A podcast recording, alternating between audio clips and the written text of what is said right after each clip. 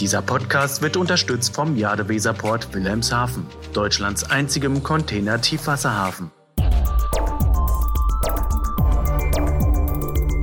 DVZ, der Podcast.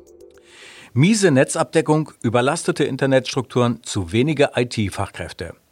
Wenn es um die digitale Transformation geht, gehört Deutschland nur bedingt zu den Vorreitern. Und was das bedeutet, haben die langen Monate der Corona-Pandemie gezeigt. Doch wie steht die mittelständisch geprägte Logistikbranche in Sachen Digitalisierung eigentlich da? Dieser Frage wollen wir heute nachgehen. Mein Name ist Sven Benür, ich befasse mich im Team der DVZ unter anderem mit Digitalisierungsthemen und ich begrüße als Gesprächspartner Alexander Nowroth, Geschäftsführer von Lebenswerk Consulting, einer Managementberatung mit Fokus auf die Logistikbranche. Unser Thema heute, die digitale Transformation des Logistikmittelstands.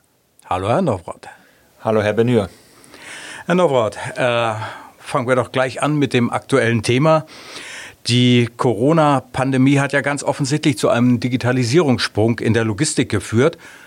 Doch die Frage ist, reicht das bereits aus? Wo würden Sie dann den deutschen Logistikmittelstand bei dem Digitalisierungsbedarf auf einer Skala von 1, also sehr gering, bis 10, sehr stark derzeit einordnen? Ja, es freut mich heute hier zu sein. Guten Morgen, Herr Benür. Und ähm, vielen Dank auch für die erste sehr spannende Frage. Also wie das ja mit allen Industrien so ist, so gibt es ja Shining Stars, die, denke ich, sehr, sehr hoch anzusiedeln sind, neun bis zehn. Sicherlich auch einige, die einen sehr, sehr großen Nachholbedarf haben. Aber ich würde schon das eher als befriedigend ausstellen, also so circa zwischen fünf und sechs.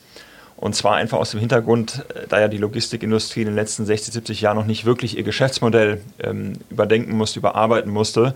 Jetzt ist es an eine Grenze angelangt und daher gibt es da eben einen großen Nachholbedarf, insbesondere auch bei dem Thema Geschäftsmodell und auch Markteintritt von disruptiven, neuen ähm, ja, Marktbegleitern, als wie aber halt auch andere verwandte Industrien, die mehr und mehr Marktanteile des traditionellen Logistikbereichs abknaspern.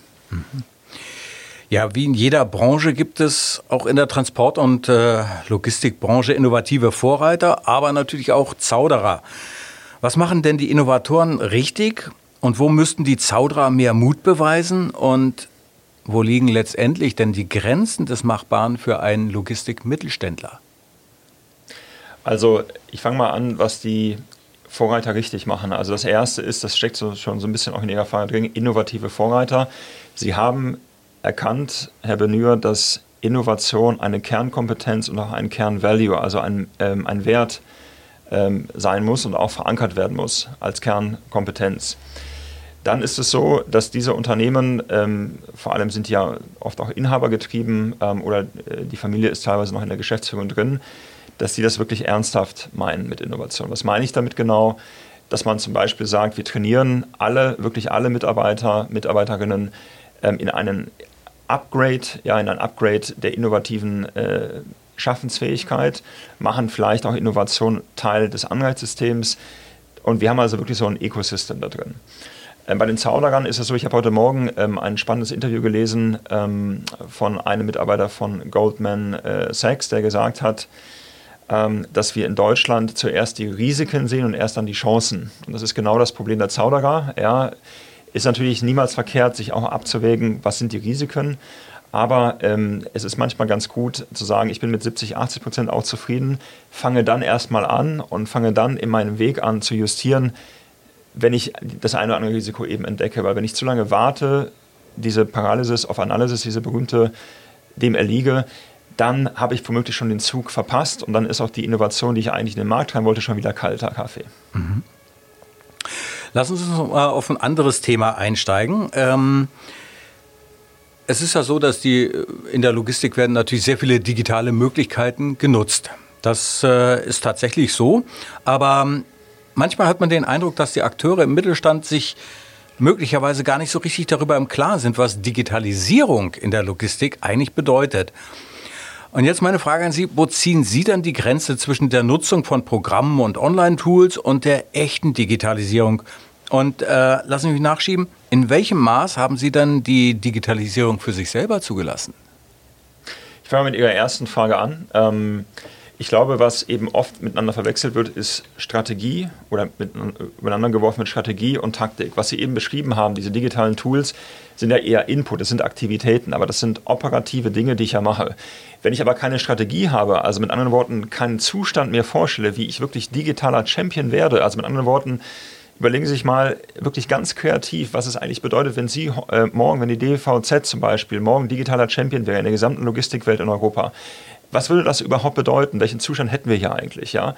Dann merken Sie, Sie kommen in so ein kreatives Denken an. Das ist genau das, was Sie am Anfang machen sollten, aus meiner Sicht her. Und erst dann, wenn ich diesen Zustand mal für mich begriffen habe, auch niedergeschrieben habe, dann davon ableiten, was heißt das ganz konkret für mein Tagesgeschäft? Und also diese B-A-Denke zu haben, ja, erst diesen Zustand zu haben und dann wirklich zu sagen, dieses Tool ist sinnvoll, das vielleicht auch, ich probiere mal beide aus, wenn ich merke auf dem Halbweg, hm, das eine Tool bringt mich doch nicht so weiter, dann war das wohl eine dumme Idee, gehört dazu. Dann werden wir also noch mehr Investitionen in das andere Tool machen, was sich als besser bewahrheitet hat. Mhm. Und wie steht es mit Ihrer eigenen Digitalisierung? Gut, also ähm, natürlich ist es wichtig, äh, gerade ähm, in Zeiten von Covid-19, von Kontaktbeschränkungen natürlich sehr digital äh, zu sein. Ich bin heute in Ihrem Studio, das wir ja auch einen digitalen Podcast zum einen aufnehmen. Ich bin sehr stark auf ähm, professionellen Medien vertreten wie LinkedIn, äh, gebe regelmäßig Webinare, äh, nicht nur eigene unter Lebenswerk Consulting, sondern auch mit anderen äh, einschlägigen Medien in der Landschaft, wie zum Beispiel der BVL. Ähm, und ähm, ich merke ja auch, ähm, wie ich selber Programme ähm, auch natürlich sicherlich auch durch die Kontaktbeschränkungen getrieben äh, für die Kunden designt habe, nämlich wirklich digitale Verkaufstrainings zum Beispiel. Die sind sehr, sehr gut angekommen weil sich natürlich auch Unternehmen fragen, Mensch, was mache ich denn jetzt mit einer sehr, sehr stationär geprägten Vertriebsorganisation? die haben 40, 50.000 Kilometer gekloppt im Jahr. Was machen die jetzt? Äh, wie fühlen wie, wie, wie, führen die jetzt wirklich auch sehr, sehr effiziente Verkaufsgespräche rein digital, weil der Einkauf geht ja jetzt nicht einfach äh, auf Eis, ja. Und das hat sicherlich dazu geführt, dass ich mich sehr, sehr stark im digitalen Sales Training, aber auch bei digitalen Tools äh, als Experte ähm, in einigen Fällen auch, ähm, ja, sehr stark, ähm, denke ich, auch durch den Erfolg, den das hatte, ähm, beweisen konnte. Mhm. Okay. Ähm, kommen wir mal zu dem, zu dem Punkt äh, der Digitalkonzepte. Also wenn, wenn man ein digitales Konzept in einem Transportunternehmen durchsetzen möchte, in einem mittelständischen Transportunternehmen, dann äh, lässt sich das ja oft genug auf eine einzige Frage reduzieren, nämlich wie offen sind dann die Entscheider, Geschäftsführer oder Inhaber überhaupt für neue Wege. Wenn ich Sie also jetzt bitten würde, dass Sie mal einen äh, ganz kurzen Digital Readiness Selbstcheck für Logistikführungskräfte entwerfen. Wie würde der denn aussehen? Um es mal ganz zu vereinfachen, ich würde Ihnen raten, dass Sie ein Survey durchführen, also eine Befragung von wirklich zehn zufälligen Mitarbeiterinnen und Mitarbeitern, quer durch alle Jobpositionen hinweg, von der Rezeptionistin, Staplerfahrer ähm, zum Vertriebsleiter, äh, Geschäftsführer. Und Sie stellen den Personen drei Fragen. Die erste Frage lautet, hat das Unternehmen in den letzten sechs bis zwölf Monaten in Sie investiert, digitaler, innovativer zu werden? Gab es Schulungen, gab es Angebote? Ja. Zweite Frage lautet, wie einfach ist es für Sie, ein experimentelles Anfangsbudget zu bekommen, mit dem Sie mal Ihre eigene Idee mal vorantreiben können? 500 Euro, 1000 Euro. Ja? Und dann merken Sie, dauert das ein Monat, dauert das sechs oder zwölf Monate, bis der CFO sagt, das mache ich auch. Ja? Und die dritte Frage ist, die Sie stellen, ist, ähm, in welcher Form habe ich denn, äh, oder ist es Teil meiner Bezahlung, meines Anreizsystems, also mit anderen Worten, oder Teil auch eines Incentives, dass ich mich hier digital oder vor allem auch innovativ betätige? Mhm. Und die, und die Chance ist sehr, sehr hoch, Herr Benür, äh, dass Sie auf eine oder auf mehrere dieser drei Fragen ein großes Nein bekommen. Und wenn man, und wenn ich dann so die, ähm, oft auch die, äh, die, Antwort höre von vielen Geschäftsführern oder auch Inhabern, die sagen, ja, Herr Norbert, wir sind schon sehr, sehr innovativ und digital unterwegs, und wir dieses Survey gemacht haben, dann sage ich Ihnen, Sie investieren nicht in ein Upgrade des Wissens der Leute, also Sie bringen es denen nicht bei. Sie machen es nicht einfach für die und Sie halten sie auch nicht dafür verantwortlich. Weshalb äh, erwarten Sie dann, dass Sie wirklich sich digital und innovativ wirklich fulminant nach vorne bewegen? Und Sie merken also, es hat sehr, sehr viel mit einer integrativen ähm, Kraft und einem Ansatz zu tun. Und das ist so dieser Readiness-Check, den ich ähm, als Beispiel gerne empfehlen würde. Also im Grunde genommen haben Sie ja jetzt schon äh, skizziert, was ich fragen wollte, nämlich ähm, es ist ja tatsächlich so, dass also Digitalisierungsprojekte werden angeschoben, da ist dann erstmal eine große Begeisterung dabei, das wollen wir machen und das ist ganz toll und es gibt eine Entscheidung, ähm, das ist unser Weg, den gehen wir, aber es ist äh, auch so, dass viele von diesen Projekten dann irgendwann wieder im Sand verlaufen. Das führt natürlich zu viel Verdruss. Ähm, jetzt ganz konkret die typischen Fehler der Unternehmen. Ähm, wie würden Sie die bezeichnen in diesem Umfeld? Ähm, wie kann man die vermeiden und äh, wie kann man so ein Unterfangen dann wirklich aktiv und äh, auch zeitnah zu einem Erfolg führen? Mhm. Ja, eine sehr, sehr wichtige Frage, ähm, die ich übrigens auch natürlich sehr oft gestellt bekomme in meinem Berateralltag. Das erste ist, dass wirklich am Ende die Person, die so ein Projekt freigeben muss, das ist oft, wissen Sie, der CEO, ähm, der Geschäftsführer, einer der Inhaber, einer der Inhaberinnen, dass die wirklich das, äh, das Projekt unterschreiben müssen, dass sie wirklich der Sponsor sind für dieses Projekt. Also es wirklich von oben klar der Auftrag kommt, ja, wir wollen das. Weil es gibt nichts Schlimmeres, sie legen los mit der ersten, zweiten Führungsebene oder auch Lebensschicht und dann versandet das alles, weil man das oben nicht wirklich wünscht oder man sich einen bestimmten Ausgang vorstellt. Das heißt, ich als Berater oder auch wenn es ein internes Projektgremium äh, dafür gibt, brauche vollkommene Narrenfreiheit da, dafür. Ja, das heißt, auch mein Risiko reingehen. Das ist das Erste. Das muss ich also erstmal wirklich ernsthaft wollen. Ja? Äh, das ist genauso, wenn Sie einen Marathon laufen wollen, sind Sie noch nie gelaufen, wie ernsthaft wollen Sie den wirklich laufen? Geben Sie sofort auf oder ziehen Sie das wirklich durch? Ja? Das Zweite ist, äh, weshalb es oft dann so schnell verpufft, ist der, da nehme ich auch meine Branche auch nicht außen vor. Ähm, denn es gibt ja einen Grund, äh, warum viele Projekte teilweise auch von Beratern sehr, sehr kostspielig angeschoben werden und mir dann oft gesagt wird, Herr Neufold, wir haben das schon mit vielen Beratern versucht, aber es ist irgendwie immer versandet. Weil eben dieses Not Invented Here Syndrom dann auftritt, wenn wirklich alles an den Berater outgesourced wird und eben keine Innovatoren in den Unternehmen selber gesucht werden und mitverantwortlich gemacht werden. Ja. Und dann kommt noch die, ähm, die entscheidende letzte Komponente dazu. Viele verwechseln auch übrigens im Top-Management Strategie mit Planung. Oder wird gesagt, wir müssen besser strategisch planen. Das ist in der Quadratur des Kreises, existiert schlicht nicht. Strategie ist etwas, was eine auch sehr gute Planung zum Frühstück verspeist. Ja, was meine ich damit? Diese Frage, wir wollen ähm, doppelt so innovativ sein wie jeder andere Marktbegleiter. Dann frage ich, was heißt denn das ganz konkret für dich, für Sie in Ihrem Alltag, im Vertrieb, ähm, in der Buchhaltung, ähm, im Marketing? Und dann stellen Sie sich vor, wir würden einen Aufsatz schreiben. Zehn Personen schreiben in diesem Team. Und dann treffen wir uns eine oder zwei Wochen später wieder und wir vergleichen diese Aufsätze. Dann kommen wir dieser, diesem Zustand schon ein ganzes Stück weit näher. Mhm. Und dann geht es darum, wenn wir einmal diese, diesen strategischen Zustand, den wir als sehr, sehr erstrebenswert erfasst haben, Herr Benür, beschrieben haben, sich dann zu überlegen, was sind jetzt rückwärts wieder verkettet, Input-Aktivitäten, die ich wiederum messen muss mit einem KPI-System, die uns auf diesen Zustand wirklich hinführen. Mhm. Und dann stellen Sie sich vor, dass für jeden dieser einzelnen Workstreams es interne Verantwortliche gibt, nicht Berater, die sind mitverantwortlich natürlich, oder ich bin eher dann Dirigent. Und ich mit, also Mitstreiter habe, die selber den eigenen Workstream im Unternehmen verantworten. Und dann schaffen sie genau das, dass sie wirklich entscheidend nach vorne kommen und vor allem auch die Abhängigkeit von Beratern reduziert wird. Mhm. Das ist natürlich ähm, mit Sicherheit für ein Unternehmen auch erstrebenswert, dass da aus eigener Kraft äh, etwas geschaffen wird. Ähm, aber gerade in der Logistik haben wir natürlich äh, auch noch einen limitierenden Faktor. Das ist natürlich äh, die Risikoaversion. Ähm, natürlich müssen gerade äh, Logistikmanager diese Komponenten im Auge behalten. Wie sind die Risiken strukturiert? Wie muss ich damit umgehen? Ist vollkommen klar angesichts der zum Teil auch nicht gerade üppigen Margen ist das durchaus nachvollziehbar. Aber ähm, naja, dann stellt sich natürlich die Frage, inwieweit bremsen denn diese Unternehmen, die sich diesem Diktat unterwerfen, denn Innovatoren aus? Mhm. Da ähm, ist immer die Frage, ist die Geschäftsführung eher Verwalter oder ist sie Gestalter? Ist das jemand ähm, oder sind das Personen, die Sachen vielleicht mit aufgebaut haben oder teilweise auch Sachen erst vererbt bekommen haben? Äh, wo dann aber auch das Ziel ausgegoren ist, okay, wir bleiben in unserem Marktanteil, wir wollen nicht wirklich sehr, sehr viel weiter wachsen, sondern es geht eher darum, Marktanteile zu verteidigen. Ähm, und es hat wirklich viel damit zu tun, am Ende wieder, ja, und da bin ich bei dem, was ich eben in der letzten Frage gesagt habe, was ist eigentlich der Zustand, dem wir uns mal in drei oder in fünf Jahren eigentlich nähern wollen?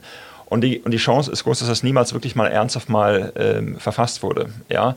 Weil wenn ich immer nur alles bewahren will, dann werde ich immer mit der Zeit gegangen werden. Ich gebe ein kleines Beispiel. Der klassische Luft- und Seefahrtspediteur ist aktuell unter einem noch nie dagewesenen ähm, Druck, wirklich Margen und Marktanteil einzubüßen. Warum? Wir haben es ja prominent gesehen. Maersk hat damit angefangen, CMA hat nachgezogen. Die haben Luftfrachten gemacht, Charter. Viele sagen mir, Norwald ist ja noch ganz, ganz wenig. Aber dann sage ich, schauen Sie sich mal eine exponentielle Kurve an, die ist lange flach, plötzlich steigt die ganz stark an. Und die Reedereien haben zwei Drittel Weltmarktanteil in den Top 5. Ja? So, ähm, und ähm, also wenn ich jetzt nicht als Luft- und Seefahrtspediteur, als Mittelstandsunternehmen mir überlege, wie kann ich neue Marktanteile, neue Märkte erschließen, dann werde ich irgendwann kannibalisiert werden von sogar meinen eigenen äh, Dienstleistern ähm, oder, äh, oder eher Lieferanten, weil ja Reederei in dem Sinne ein Lieferant ist. Und ähm, da kann ich vielleicht nur das Beispiel geben, vielleicht nochmal kurz abschließend, kurz bei Maersk. Die haben ja lange ein Ölgeschäft gehabt, die haben das abgeschlossen vor, ähm, vor, vor sechs, sieben Jahren, als sie gemerkt haben, Öl ist out. Und jetzt sind jetzt integrativer Logistikdienstleister. Man kann die hassen oder dafür bewundern, aber sie machen nur eins konsequent. Sie versuchen wirklich die gesamte Customer Journey komplett zu kontrollieren. Und die sagen sich, wenn ich Sie als Kunden habe, Herr Benio, woher brauche ich dann überhaupt noch einen Spediteur, einen Schenker zum Beispiel? Ja? Äh, das ist konsequent. Äh, deswegen muss ich mal als Schenker oder als anderes Unternehmen überlegen, wie kann ich jetzt, also meine super Kundenbeziehung und auch meine Value-Added Services so weit ausbauen, dass ich mich dafür besser bezahlen lasse oder in komplett neue äh, Bereiche reingehe, die vorher noch gar nicht zu meinem Portfolio gehört haben. Ja, wo ich vielleicht einen kleinen. Marktanteil habe, wo ich aber unglaubliche Wachstumsmöglichkeiten habe. Dazu ist aber natürlich Mut erforderlich. Mhm. Ne, nehmen, wir, nehmen wir doch mal an, also wir hätten jetzt einen mittelständischen Logistikunternehmer. Der erkennt nicht nur die Chancen der Digitalisierung für seine Firma, er ist auch bereit und auch in der Lage, natürlich substanziell in die Zukunft zu investieren. Ähm, wo müsste denn so ein Unternehmer ansetzen? Ähm, mit der Einstellung eines Chief Digital Officers allein ist es ja nun nicht getan. Ist natürlich mal schwer, das äh, zu pauschalisieren, weil am Ende, ähm, auch wenn die, wissen Sie, die, ähm, die Problemstellungen ähnliche Quellen haben, ist jeder Fall anders. Ja? Man müsste erstmal also damit anfangen, wie gesagt, sich ein Ziel vorzustellen, zu sagen, wo will ich eigentlich hin und warum will ich dieses Ziel eigentlich erreichen. Ja? Vielleicht erfahre ich dann, okay, da ist es mit einem Chief Digital Officer getan, weil der muss eigentlich nur die Leute alle anknipsen und dann fangen die sofort an. Wenn ich dann aber merke, naja, ich habe eigentlich ein Problem, dass ich zu viele Ja-Aber-Führungskräfte habe, wird dieser Chief Digital Officer sehr schnell frustriert werden. Ja? Und äh, Sie merken also, ich muss mir ein Ziel vorstellen, da muss ich mir überlegen, was sind eigentlich Ergebniskriterien, die uns ähm, sagen, wir sind auf dem richtigen Weg dahin und mir dann wirklich überlegen, welchen Mehrwert habe ich denn davon, von diesen und diesen Initiativen. Und ich muss auch sehr agil sein. Das heißt, wenn ich merke, okay, ich fange jetzt erstmal an mit Mitarbeiterschulungen, finde dann aber raus, da kommt eigentlich raus bei den Schulungen, bei den Befragungen, diese Ja-Aber-Mentalität führt dazu, dass ich, dass sich keiner mehr auftraut, den Schnabel aufzumachen. Da muss ich einen Schritt nach links gehen zur Seite und sagen, jetzt muss ich erstmal mein Führungsproblem hier lösen. Ja? Ähm, das meine ich damit, wenn ich sage, dass es sehr schwer ist, das zu pauschalisieren. Ein Chief Digital Officer, ähm, übrigens auch wie ein Chief HR, Chief HR Officer, haben wunderbare Titel, Herr Benür. Nur oft haben die keinerlei Befehlsgewalt, also haben keinerlei Budget. Und ähm, ich plädiere definitiv dafür, den viel, viel mehr Gestaltungsfreiraum zu geben. Ein Beispiel, was ich hier erwähnen will, wo es wunderbar funktioniert hat, ist zum Beispiel Harper Lloyd mit Ralf Belusa. Der ist Chief Digital Officer und der war sicherlich einer der Hauptinnovatoren, die, es, äh, die dazu geführt haben, dass äh, mittlerweile Harper Lloyd der profitabelste, der profitabelste Räder der Welt ist, vor Maersk sogar. Und das haben die mit einem konsequenten Digital Sales und Marketing Prozess hinbekommen und auch mit einem Empowerment dieses Chief Digital Officer, aber weil er auch wirklich ein gewaltiges Budget hat, hat glaube ich ähm, über 100 Leute, hat mit fünf Leuten angefangen, ja, und da hat sehr, sehr gut funktioniert, aber auch nur, wenn man das ernsthaft von oben wollte. Mhm. Okay, das heißt, ähm, da muss man, muss man das tatsächlich auch wirklich durch die gesamte Organisation ja durchziehen. Also es nutzt ja nichts, dann eine Abteilung zu haben, die sagt, wir denken uns die Sachen genau. aus und ihr ja. setzt sie um. Ne? Ja. Das wird ja dann in einem, einer gewachsenen Struktur, das haben wir in der Logistik. Da gibt es auch dann Menschen, die nach vorne drängen, dann gibt es Menschen, die eher traditionell sind. Also diese, das hat doch schon immer funktioniert, Mentalität ähm, kennt man natürlich noch. Ähm, so, jetzt gibt es aber diese, diese Kluft und ähm, wenn Sie ansetzen müssten und sagen müssten, okay, ich bringe jetzt mal diese skeptischen Traditionalisten, die nehme ich mit in die neue Welt der Digitalisierung, der, der, der Möglichkeiten, die sich dort eröffnen. Ähm, wie kriegt man das dann am besten hin?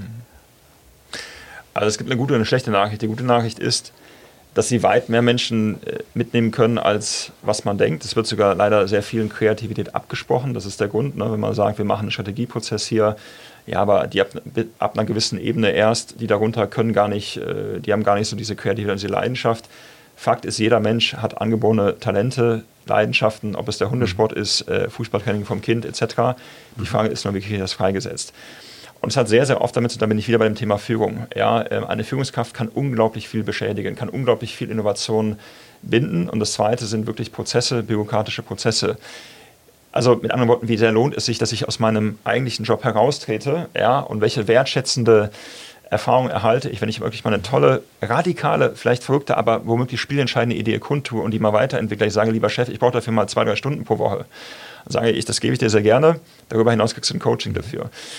Ähm, und das ist oft, äh, dass es die Menschen eine Erfahrung gemacht haben und äh, sagt, ja, ist bei uns nicht so gewünscht oder ich kriege oft zu hören, ist es nicht so üblich, dass wir hier Ideen ungefragt äußern, sondern man sagt, bleib doch bitte bei deinem Job.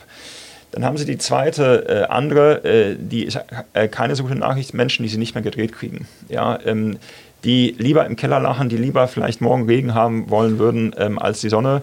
Wir alle kennen diese Personen. Ja. Das Entscheidende ist, dass diese Mitte, diese 60, 70 Prozent von der Masse, diese, die, die äh, Innovation im Blut haben, die sagen, ich finde das super klasse, ich will hier was machen, I care, dass die mitgerissen werden und nicht umgekehrt. Und das betrifft übrigens auch die Führungskräfte. Ja. Und die Menschen, also sie können keinen Charakter verändern, sie können nur versuchen, eben eine Kultur zu schaffen, indem wir sagen, wir wollen das Ziel von allen hier übereinstellen. Und wenn sie merken, es gibt Leute, die immer wieder was sabotieren, die das Ja aber nicht ändern ähm, und äh, wo sie merken einfach, äh, die arbeiten volle Kanne dagegen, dann äh, tun sie denen keinen Gefallen, bei sich länger im Unternehmen zu haben und auch umgekehrt. Mhm. Ist natürlich äh, ein hartes Urteil, aber ähm ja, möglicherweise ja. kommt man ja auch nicht drum herum. Ähm, denn ein, ein, Bremser bringt natürlich durchaus Nachteile fürs Unternehmen. Ähm, und sicherlich haben Sie auch recht, dass der eine ja. oder andere einfach äh, zu sehr auf seiner Position beharrt mhm. und äh, sich nicht mit der Veränderung dann arrangieren kann oder vielleicht auch nicht will. Ähm, kommen wir nochmal auf ein, ein ganz spezielles deutsches Problem zurück. Und zwar ähm, ja das Thema Scheitern in Deutschland. Ähm, Sie wissen ja genauso gut wie ich, also nicht jede neue Idee besteht ja den Test in der harten Realität. Die Start-up-Branche, äh, die Jungs und Mädels, die dort arbeiten, mhm. die wissen ja davon, ein Lied zu singen. Ne? Und ähm, das gehört natürlich bei digitalen Lösungen genauso zum Scheitern dazu. Äh, also gehört das Scheitern dazu, zu der Gesamtentwicklung. Das ist also ein Prozess, man lernt daraus, hatten Sie ja vorhin schon erwähnt, dass man sich mal überlegen muss, mhm. okay, wir haben die und die Lösung, die war jetzt nicht ganz so gut, also stecken wir mehr Energie in eine andere, die sich als besser erwiesen hat. Ne? So, jetzt ähm, ist aber die Frage natürlich, äh, man braucht ja ein richtiges Mindset dafür. Man muss sich also auch damit auseinandersetzen in einem Unternehmen, dass ein, eine Idee einfach nicht funktioniert. Mhm.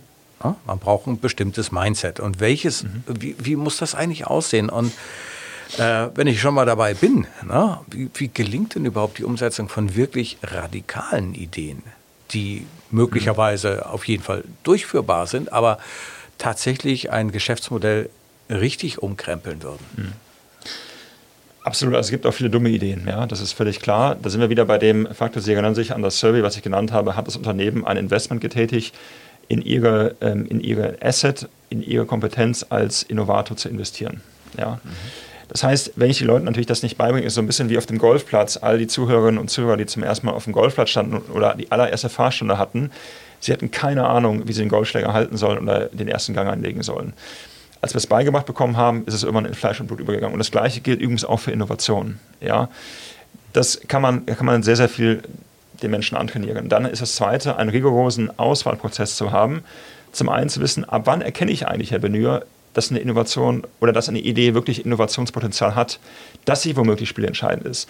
Um das aber zu bestimmen, muss ich ja erstmal überhaupt verstehen, worauf kommt denn das eigentlich an hier im Management, wo wollen wir eigentlich hin in den nächsten drei bis fünf Jahren. Nun merken Sie, dass das, was man sich am Anfang vorstellt, komplett durchdekliniert werden muss und auch wirklich in alle Ebenen äh, transferiert werden muss. Also mit anderen Worten vollkommene Transparenz. Warum nicht nur wir wollen das Ziel erreichen, sondern warum wollen wir das eigentlich erreichen?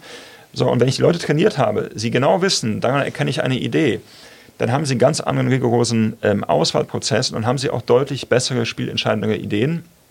Das Entscheidende ist dann am Ende auch zu, äh, zu sagen, wir haben dann vielleicht aus 500 Ideen 10 oder 15 rauskristallisiert, wo wir jetzt einfach mal ein MVP eingehen, also Minimum Viable Product.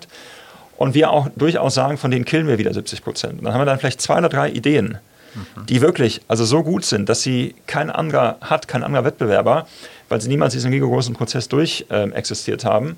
Und was glauben Sie, was passiert, wenn dann plötzlich die Person, die äh, bis gestern eine Buchhaltungskraft war oder ein Vertriebler, plötzlich der Chefinnovator sind und äh, sagen, das ist mein Baby. Ja, da werden mhm. Menschen nach 20, 30, 40 Jahren Firmenzugehörigkeit kriegen da strahlende Augen wie Kinder zu Weihnachten. Und das ist wirklich echte, ja, aber dann sind wir wirklich bei einem echten Cultural Change. Wenn das passiert und wenn wirklich das gesamte Unternehmen sagt, schau mal hier, was diese Personen hier ersonnen haben was mhm. jetzt mal rausgekommen ist. Ja. Was glauben Sie, was dann passiert? Dann haben wir wirklich nämlich einen echten transformativen ähm, Charakter, ähm, den dieses Unternehmen hat. Und damit will ich vielleicht auch mal eine Antwort eben abschließen. Sie merken, da habe ich eine große Leidenschaft für. Radikale Innovationen und auch innov kontinuierliche Innovation, kontinuierliche Innovation ist die einzige Pille, die einzige Medizin gegen Commoditysierung und gegen diese zunehmende Wettbewerbsverschlechterung, ähm, ja, die die Logistikindustrie gerade hat. Mhm bleibt eigentlich zum Schluss ja nur noch eine Frage. Ähm, wer, wer kann denn die Digitalisierung überhaupt treiben in einem Logistikunternehmen? Also was für, was für persönliche Eigenschaften muss so ein Mensch mitbringen? Also ich könnte mir vorstellen, Begeisterungsfähigkeit, ne? dass, dass man also jemand einfängt und mitnehmen kann. Aber das ist ja nicht das Einzige. Ne? Ähm, also was müssen die Menschen können, die man als Digitalisierer haben möchte? Entweder aus dem Unternehmen oder vielleicht auch extern. Und ähm, wie kriegt man das hin, dass diese Leute auch im Unternehmen bleiben? Denn die Fähigkeiten werden ja auch außen erkannt. Mhm. Und äh, wenn dann der eine oder andere Headhunter anklopft, dann wird es manchmal auch schwierig. Ja. ja. Also Mitarbeiter wechseln Unternehmen vor allem wegen den Führungskräften. Ja, zu 80 bis 90 Prozent der Fälle. Ähm, ähm, weil am Ende suche ich mir dann vielleicht eine Kompensation, mehr Geld, besseren Titel, um irgendwas wettzumachen. Ja, das ist das Erste. Das Zweite ist, das Schöne ist, jeder kann Innovator werden. Ja, jeder kann Digitalisierer werden. Die entscheidende Frage ist, Herr Benür, und das ist übrigens auch im Auswahlprozess sehr wichtig, wie hoch ist die Ambition? Also how ambitious are you? Wie hoch ist die Ambition, wirklich das Beste aus seiner Selbst zu machen? Das haben ja schon die griechischen Philosophen vor 2000 Jahren beschrieben, dieses Ziel eben das Beste aus seinem Selbst eigentlich machen zu können. Und wenn ich das habe, also diese Ambition habe, dann ist alles möglich. Ja? Ähm, und ähm, das Zweite ist am Ende, und da bin ich wieder, auch, ich reite da so ein bisschen drauf rum, weil das so wichtig ist, gerade auch, ähm, auch in Deutschland, ich als Führungskraft offen bin, ja, äh, zu sagen, ähm, hier habe ich eine völlig verrückte Idee vielleicht, aber warum hatten sich die Person darüber Gedanken gemacht? Nicht, weil die mit ihrem Job vielleicht unzufrieden ist, aber aus dem kann ich vielleicht was machen. Ja, ähm, ich, ich lasse sie mal ein bisschen laufen. Und wenn ich dann dieser Person, wie gesagt, eine Wertschätzung entgegenbringe, sagen kann, mit diesem ähm, internen Ideenprozess, also zu einem echten Innovator zu werden, eine Wertschätzung zu erfahren, dann bleibt die Person auch bei Ihnen. Ja, wenn Sie Ihnen diesen mhm. Freiraum, nicht jeder will ja Head of, Chief of oder was auch immer werden. Es gibt Personen, die seit 25, seit 30 Jahren elementar ähm, leidenschaftliche Vertriebler sind in dem gleichen Unternehmen, ja, die ich schon oft kennengelernt habe, die sagen, ich finde es einfach so klasse hier, ich liebe meinen Job, ich liebe die Kunden, aktuell habe ich eine harte Zeit ja, gebt mir einfach die Tools, dass ich das machen kann, was ich am besten kann, halt mir den Rücken irgendwie ein bisschen frei und dann bin ich äh, hier der beste Mitarbeiter oder die beste Mitarbeiterin. Mhm. Also abschließend, wie gesagt, ähm, wirklich auch in dem Einstellungsprozess zu sagen, welche Assets, also mit anderen Worten, welche Attribute im Charakter hat diese Person, wie äh, leidenschaftlich, wie, wie hoch ist die Ambition, das Beste aus seiner selbst zu machen. Das Zweite ist wirklich rigoros zu sehen, dass die Führung sich nicht selber in den Mittelpunkt stellt, sondern wirklich die Mitarbeiterinnen und Mitarbeiter um sich herum und am Ende auch eine echte Wertschätzung ähm, und auch ähm, eine Recognition intern gibt für Leute, die sich wirklich hervorgetan haben durch wirklich tolle, innovative Ideen. Und dann bleiben die auch bei Ihnen, das garantiere ich Ihnen. Mhm. Ja, das ist eigentlich schon das perfekte Schlusswort für unseren Podcast heute. Ähm, ich mag mich ganz, ganz herzlich bei Ihnen bedanken, dass Sie uns äh, bisschen schlauer gemacht haben. Nicht nur ein bisschen, schon eine ganze Menge mehr schlauer gemacht haben. Ähm, und dass es eigentlich kein so großes Geheimnis ist, ein äh, Logistikunternehmen äh, digital zu transformieren, dass es halt auch zukunftsfähig wird. Ja, herzlichen Dank dafür und äh, ja, alles Gute. Sehr viel Spaß gemacht. Vielen lieben Dank, Herr Benür, und Ihnen auch alles Gute. Dieser Podcast wurde unterstützt vom Jadeweserport Wilhelmshaven, Deutschlands einzigem Container-Tiefwasserhafen.